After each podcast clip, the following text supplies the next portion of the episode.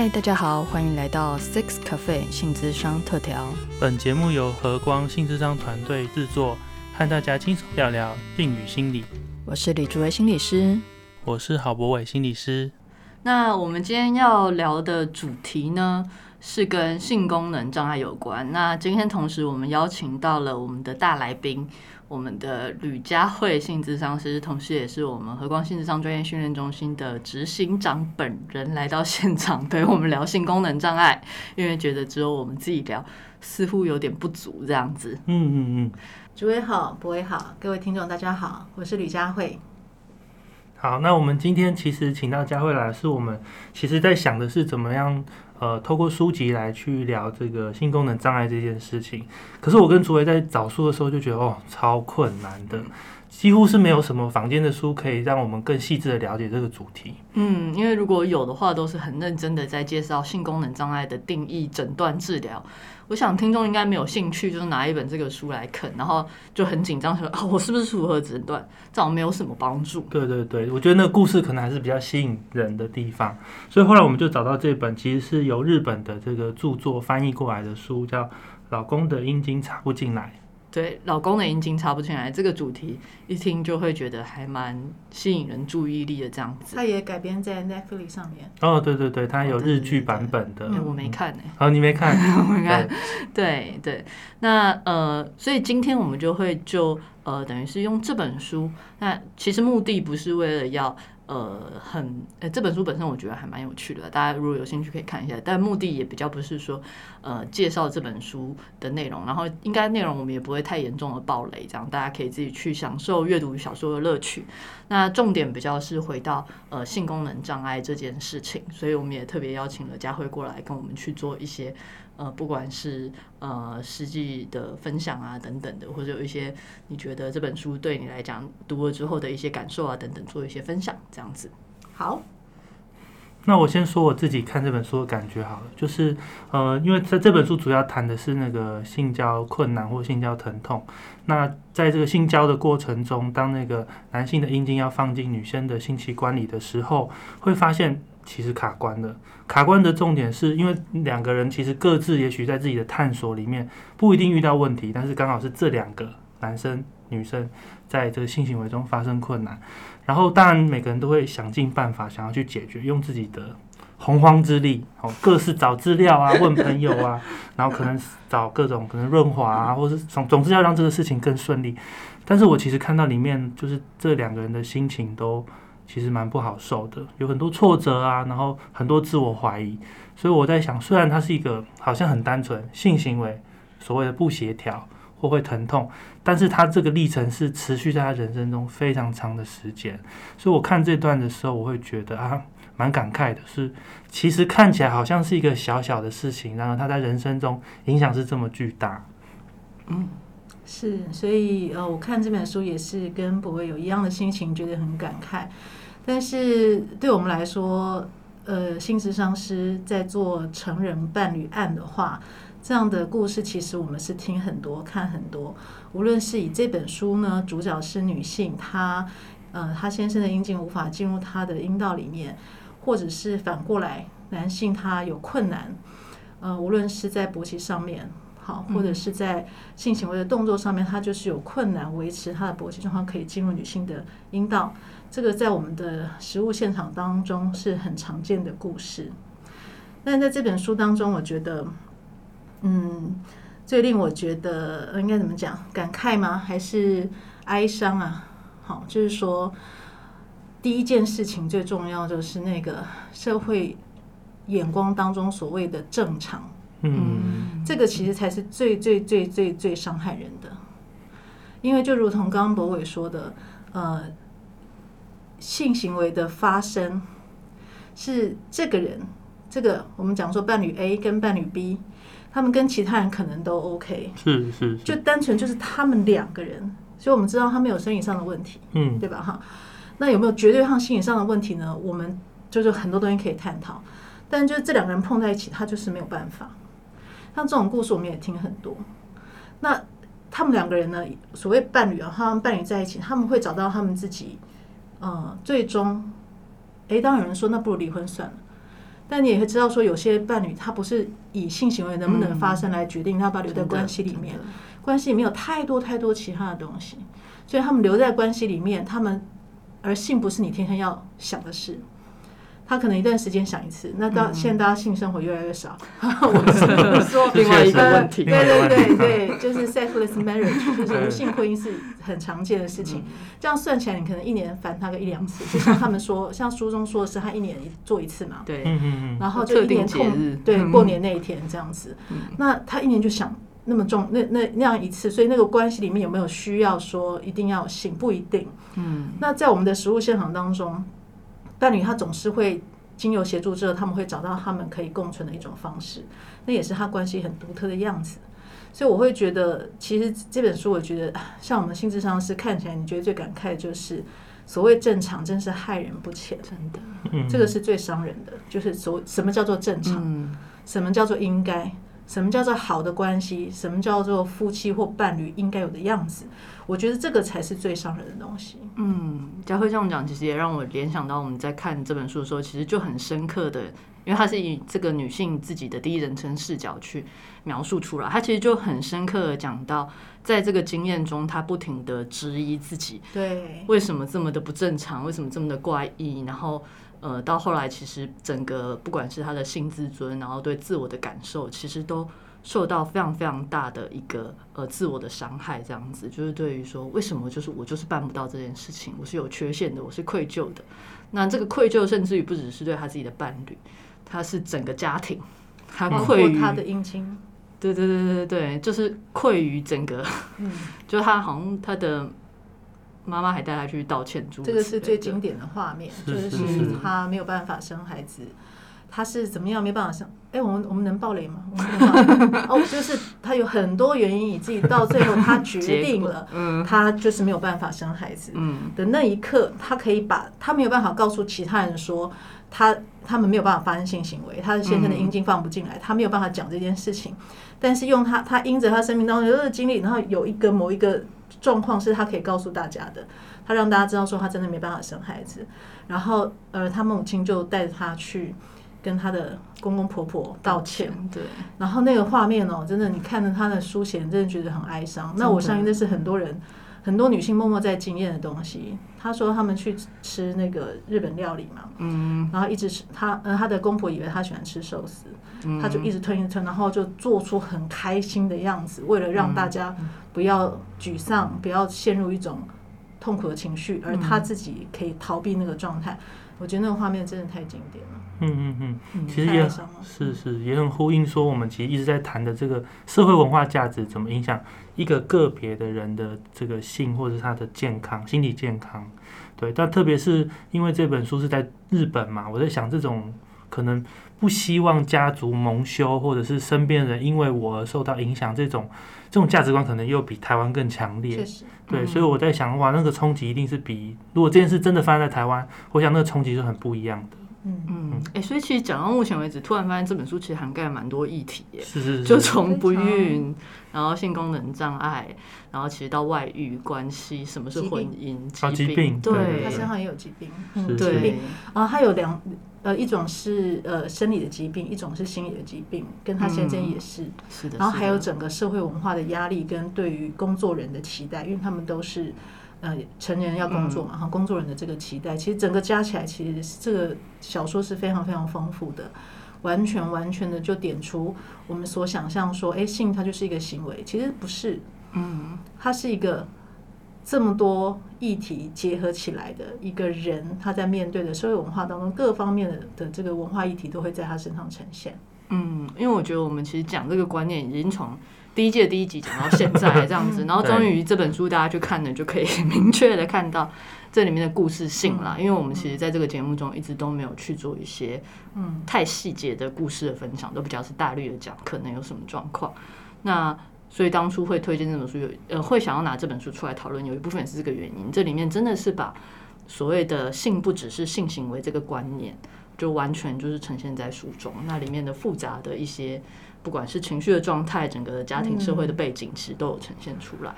但我在想哈，因为读者看这本书的时候，应该脑子会有非常非常多的问号。嗯，我觉得有两会可能会直接就分成两类，一类的人的话就会觉得，怎么怎么有这么荒谬的事情啊？根本不去看医生呢？然后或者是说，嗯，没有人可以他们有去帮助了他看医。生，哎、他没有看心理科，哦，对对对对对，他没有看心理科他去看医生的时候也没有讲出这件事情。是是是是，他有很多其他因素去看医生，但他始终从头到尾都没有讲出他的先生进他的阴道的时候会出现那样子的状况，他从头到尾没有讲。他写这本，他是因为写这本书是只是为了让他几个朋友，他们一直都是一彼此都是在书写的朋友，让他们认同他而已。不然他这件事情是从头到尾没有告诉任何人的。嗯嗯嗯，是这样子的，所以我在猜想读者可能看的时候就会分两类，一类的话就会觉得。怎么会有人面对这样的状况？因为他状况真的很惨烈，就这么样的状况，然后还不去去就医，各种好就就是没有去没有因着这个议题去就医这样子，然后也可能会开始猜想说，呃，因为它里面描述很多他自己的心理状态，就会猜想说啊，是不是因为什么什么原因啊，导致于他现在变这样这样这样啊？为什么他是什么呃过去什么样的状况，以至于他可以跟这个人可以，跟那个人不可以？大家会开始去想要分析跟了解这个部分。我觉得像大家会有这样子的心态是很容易可以理解的，因为觉得这跟自己的经验差很多。嗯，但我在猜想，另外一类人可能就会看了之后会很有感触，因为可能就呼应了他自己本身的感受。嗯，真实就是对，很真实、很真实的感受。然后我觉得它里面书中讲出一句话，我们是所有人都应该要警示、警醒的，也是你们刚诸位要跟博文，你们刚开始讲到，就是说你们要找性功能障碍的书，你会发现很难找，除了教科书跟我们治疗师在看的书之外，对，然后呃，一般大众他们看到的都是你一般大众很容易看、很容易入手的书。都是如何性技巧更高超，如何让伴侣欲仙欲死，都是看这一种。啊，那个前提都是你本身已经能够发生性行为，而且是顺利的，然后你从那上面求更多的变化。大概很少，就是书籍是写给就是呃，连要阴茎要进入阴道，就是这个性行为要发生都有很多困难。嗯，即便他那个写出来是哎指导守则，比如步骤一、步骤二、步骤三，怎么样完成第一次性行为，可是都他都假设可以进去。对嗯，嗯，大概是这样。所以他书中写到这个部分，我在猜想，有一些人他看了他也会很有感触，因为无论是说你在刚开始发生性行为的困难，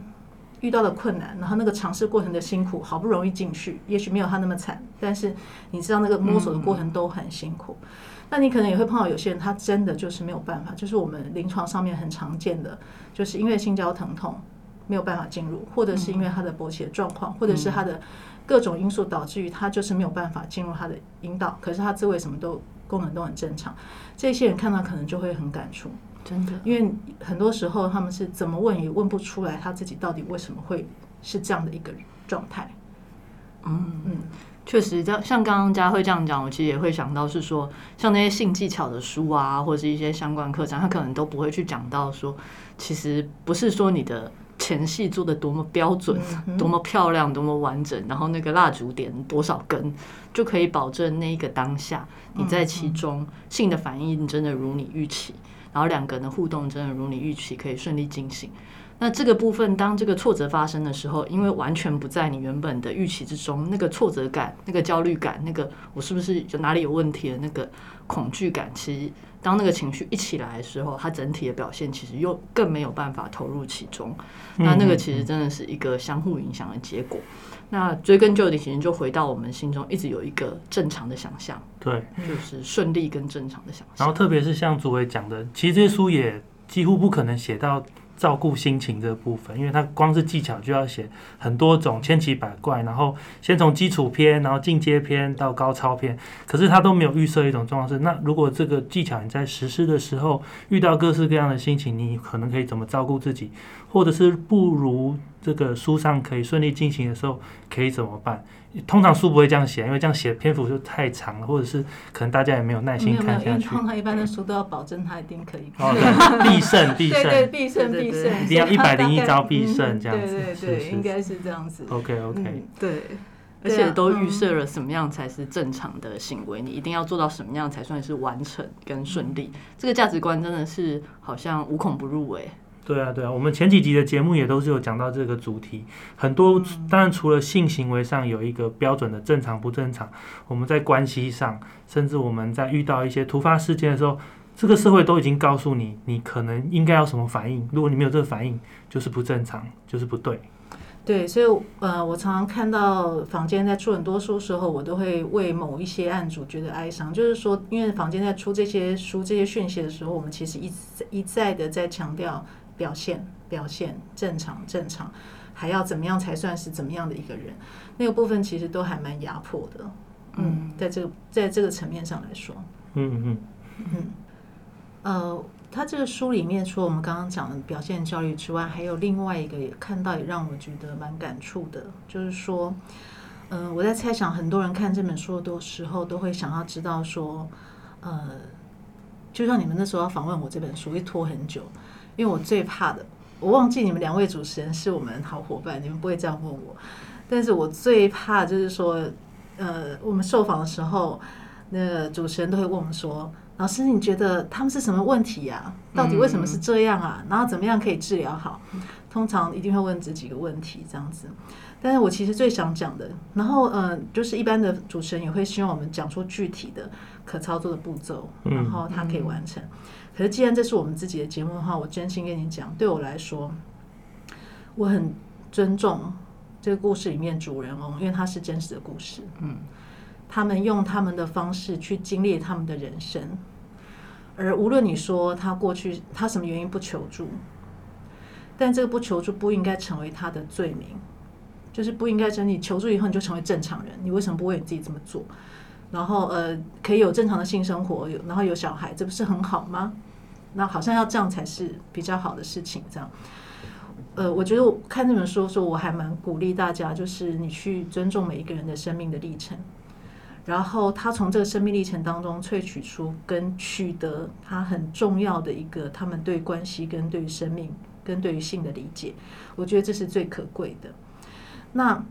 而就就实物上来说，实物上的工作经验来说的话，呃，看完这故事我一定会有我自己的分析，但我我会说，即便他来找了心理咨商，找了性咨商师。我们大概都可以知道他的过去怎么样影响到他某一些状况，会产生某一些现象如何又如何，但是我都不会告诉你说，我们知道他的过去跟现在的影响，就代表我们有办法帮他解决这个问题。因为性它是非常神妙的，你有的时候你就必须要说这两个人生命，诶，它里面有一个比喻，就是说，呃，也许我们就是什么，比如说上辈子就是血缘兄妹，所以上帝上天让我们这样没有办法发生性行为。嗯哼哼。我真的不觉得这一句话是一个荒诞的话，这个是他很深的感触。但是我不觉得这是荒诞的话，因为在我的实物经验里面，我常常看到很多，呃，两个个体就是很神奇的，你没有办法去解释为什么是这样。所以我的意思是说，我越我工作越久，我会越尊重跟越尊敬人生命的境遇，都是有它神妙之处。我们专业是没有办法凌驾于这个神庙之上，说我们可以怎么样，然后会得到什么结果？就是我们的治愈率，我们怎么样做就可以一定可以得到什么样的结果？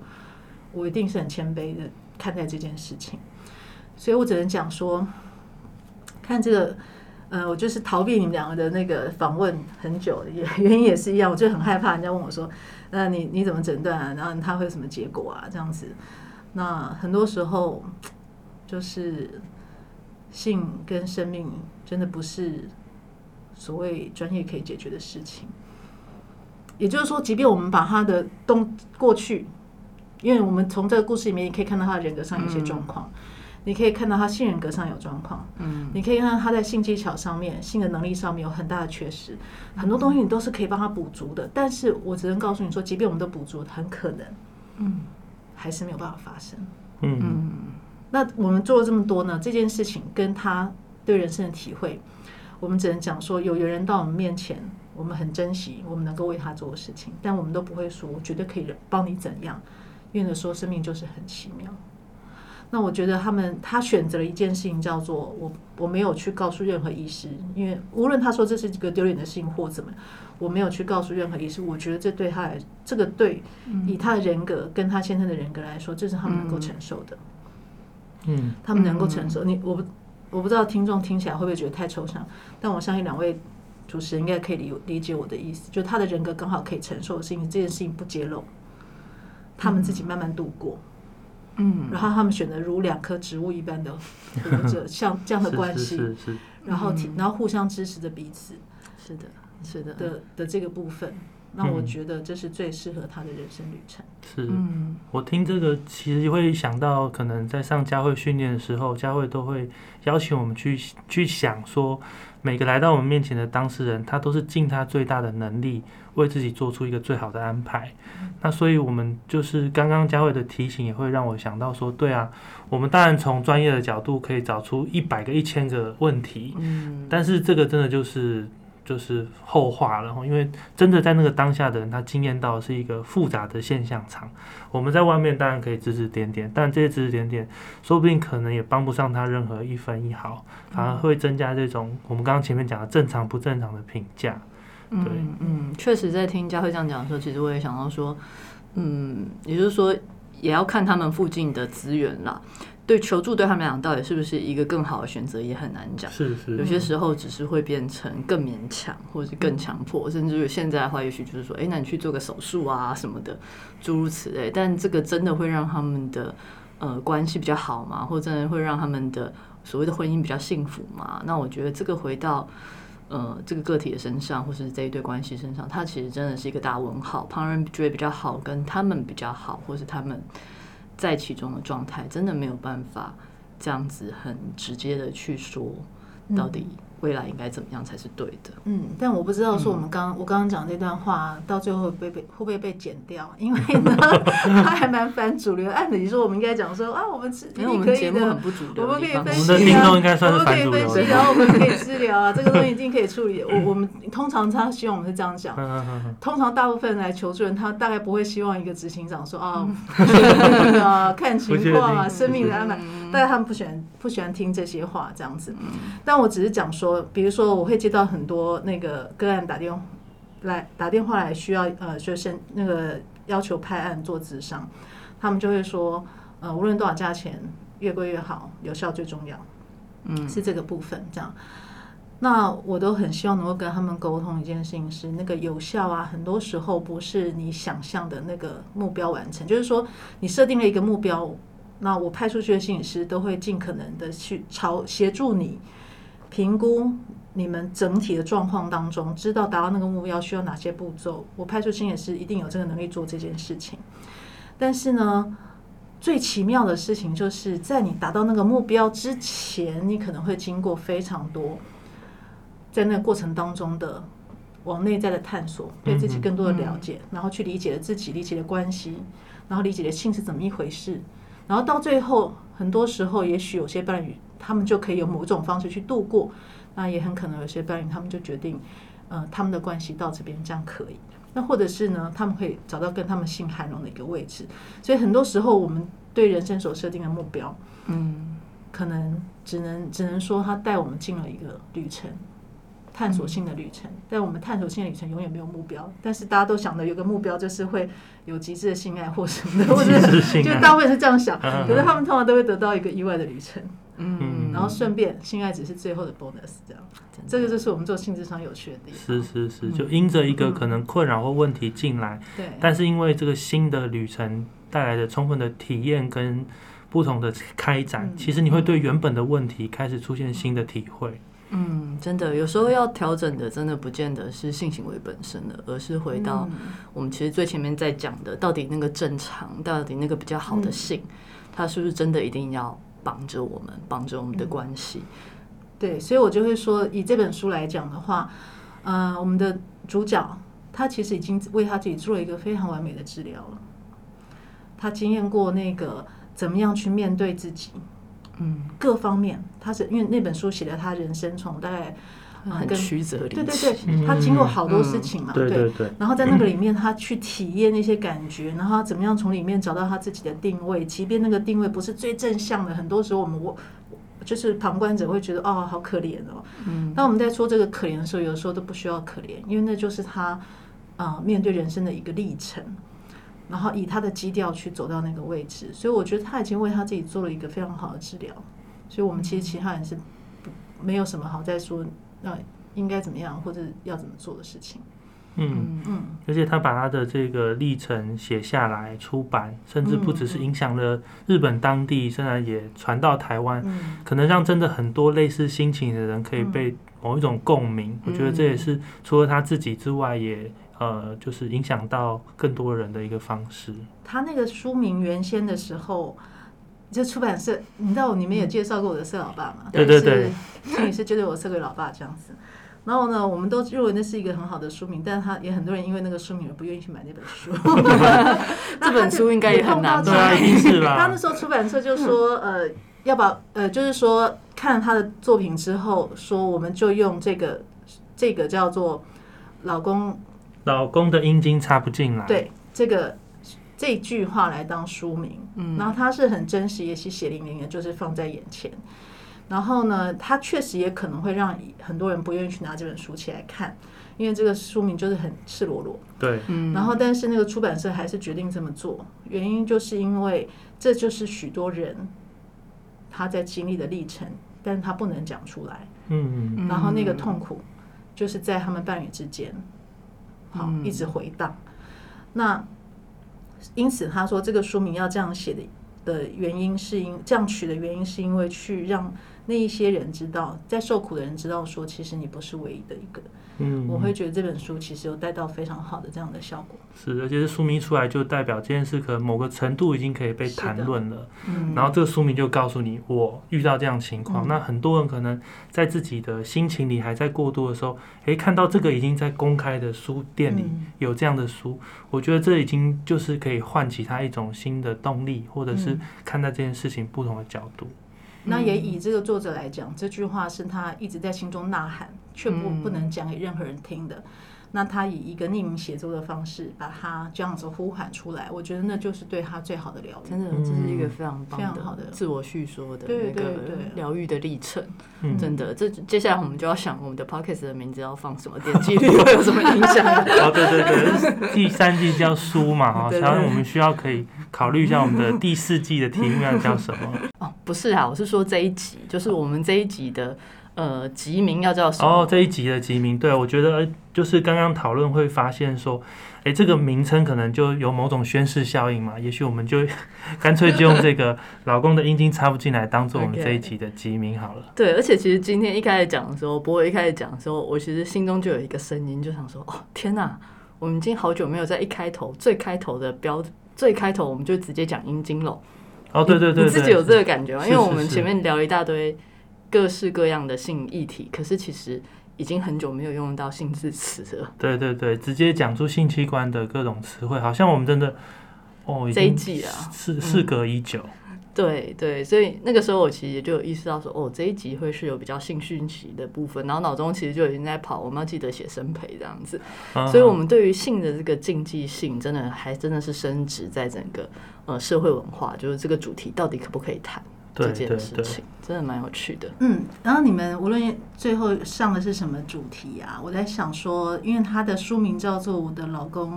呃，老公的阴茎进不来，嗯那是因为他刚好是异性恋，其实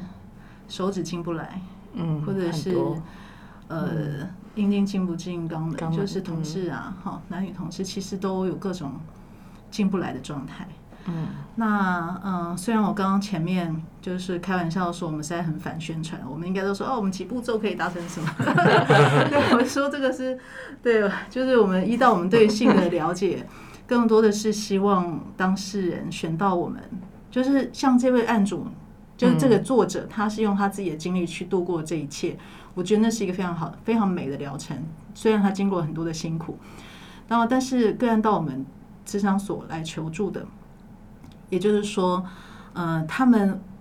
会有他们设定的目标，那我们也会协助他们往那个目标前进。那他们会去发现性的奥秘，跟他人生的各种哲理这样子。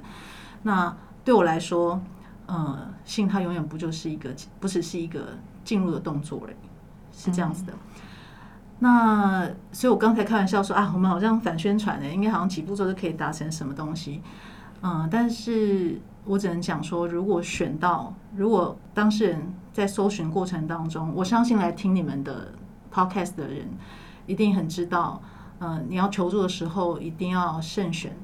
求助的单位，嗯求助的职种。那因为它会让你知道说你现在最重视的是什么，所以你会选哪样的职种来协助你这样子。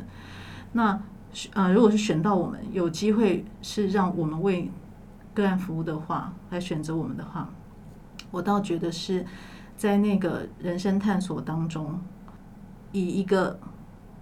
性交困难、性性功能障碍，其实我不是很喜欢用性功能障碍这几句话，因为性功能障碍它其实就是有一个标定，叫做什么是正常的。然后就是说，我们来这边很急的想要解决人生的一个处境，但你会在这个过程当中学到你该学的东西，然后呃，更多的是跟自己靠近。那这个是我们我们智商所当中会为你提供的服务。所以呢，我就是怕大家觉得说，好像来我们这边，我们就 好像没有跟你讲过什几个具体么都不做的这样子。不会，我们当然会做完整的评估，然后会跟你清楚讨论目标，然后如何是以你现在的能力阶段性可以达成你往你的目标迈进。但在过程当中，我们永远不会忘记你的生命有你自己的引导，跟你的嗯就重要他人的引导。那你们会走向我们都一起呃见证的道路。那只是希望在这个过程当中，你不会像这个当事人那样子，他完全那个辛苦，其实他的辛苦是他就是一个人嗯嗯，在里面，而且他跟他现在都不谈这件事情。对对对，所以他这个是最辛苦的地方，就你在里面很多的东西你都要自己反刍，这是我觉得他非常厉害的地方。嗯那嗯，就找到我们的话，至少就是嗯，我们的心理师、性身上都是非常能够在不断朝你的目标，能够也能够陪着你去见证这个历程的。嗯对，那性就是奥秘如极光，永远就是这句话。是，所以那个如果来，大家可能知道我们前面有介绍，我们的智商中心是以能力建构为主。那意思是说，我们看待所有的探索就是一个学习的过程。有什么能力，遇到什么困境，我们就学什么。所以，我们不会呃用某种标签或者是评价去看待你的状况。同时间，我们就是会让你知道说，诶，其实遇到这个情境，你可以有另外一个选择是。你不用自己一个人承担，我们可以一起想办法合作，一起去走这趟路。嗯，然后我觉得可以在其中更清楚的看到你经验这一切在其中对你自己而言的意义，然后对你和你的关系，你选择不管是投入其中，或是选择暂停在此刻，那对你的关系来讲意义是什么？那我觉得找到其中的价值跟意义，像刚刚佳慧在描述这本书当中这个主人翁他的整个历程，那我相信如果这个主人翁有机会听到佳慧讲这一段话。那那其实除了他自己写出来的抒发之外，那可以听到别人用这个这种其实是比较真人的方式去描述他的故事的话，其实也是一个很大的一个疗愈。嗯嗯，嗯，那最后啊，就是我做我的结尾，再让你们两位做你们的结尾，因为我想要结尾了，好好好，因为很热。可以差不多了，可以差不多对，因为我们是关冷气录音的，这个我们老板快受不了了。因为今天实在太热，今天三十六七度这样。好，我的结尾是这样子的，就是呢，我的结尾是这样子哦，就是我们讲性功能障碍嘛，好，各种进不来，或是各种进不去。呃，如果你有这样子困扰，遇到这样子状况的人的话，你记得一件事情：当我们排除完生理上的因素之外，进不来跟进不去，它其实都代表着有一部分的你渴求着被了解、被正确的理解。这个应该是我们人在这个世界上面面对生命当中一个很孤独的议题，就是这个世界太想要你成为什么样的人，而让你没有机会了解自己。而性是一个我们永远都可以抛在脑后的事情，但它又却是那么明显跟那么清楚的在你眼前。也就是你日常生活你不会，你你可能很多事情要忙，性可能抛在你后面，但性又是确实又是那么迫切的在你眼前，特别是当你跟另外一个人有关的时候。嗯那而当你跟另外一个人有关的时候，性这件事情它是完全没有办法被勉强的。你的大脑可以假装，你的身体没有办法伪装，身体是最诚实，这是我永远很常在讲的一句话：身体是最诚实的。所以各种进不来，各种进不去，在这个情况之下，我只能告诉你一件事情：不要急。那代表你心中有一个部分的你，很想要被正确的听到，而那个才是你人生当中可能超过性更珍贵的解答。听完这个佳慧的这个结论，就觉得、诶很多心情在回荡，就是它当然是一个看似生理或者是客观的事实，但是心中的各种状况，或者是你内心的渴求，可能有机会在这个时候可以被听见或看见。嗯是的，听完这个结尾的时候，我心中也是有很多感触，然后也觉得好像不能再多说什么废话来 破坏这份感动，这样子。嗯哼，对，那因为今天刚好也是我们这一季的算是正式的最后一集，这样子。对，对，那我觉得可以停在这样子的一个结论，其实蛮好的，因为我们这一整季中，其实嗯，重点也都是在分享各个族群、各个状况中可能会遇到的困境和心情，在这其中有哪些，其实不管是认同啊，或者是一些障碍啊，或是一些创伤啊等等，在其中的。各种需要被正确倾听的部分，这样子。那我觉得今天可以邀请到佳慧来帮我们下一个这么完美，可以说是不只是这一集，而是这这一季，这一季的总结结尾，真的是非常完美，这样子。嗯，穿越性的迷雾。哎，下一句是什么？这是我的名言。哦，是要我们接话吗？哦，那你再一次，再一次。穿越性的迷雾，每个灵魂最深的渴望是被正正确确理解。然后有的时候那个灵魂都还不知道。然后他来找我们，他就知道了。我只是突然想起那个，就是这是我很这是我名言嘛，就大家很多会会引用这句话。但是就很年轻的时候就知道，其实真的就是这样子。穿越性的迷雾，每个灵魂最深的渴望是被正确的理解，被正确的倾听啦。其实，嗯嗯，原文。好，那今天很谢谢佳慧来我们最后一集当来宾，然后跟我们分享这一些，然后做这一集的总结。非常开心。好，那就谢谢大家。那我们还有下一集最后的结尾，就是跟大家聊聊天啊等等去做个结束。那也请大家下周准时收听喽。好喽，大家拜拜，拜拜，拜拜。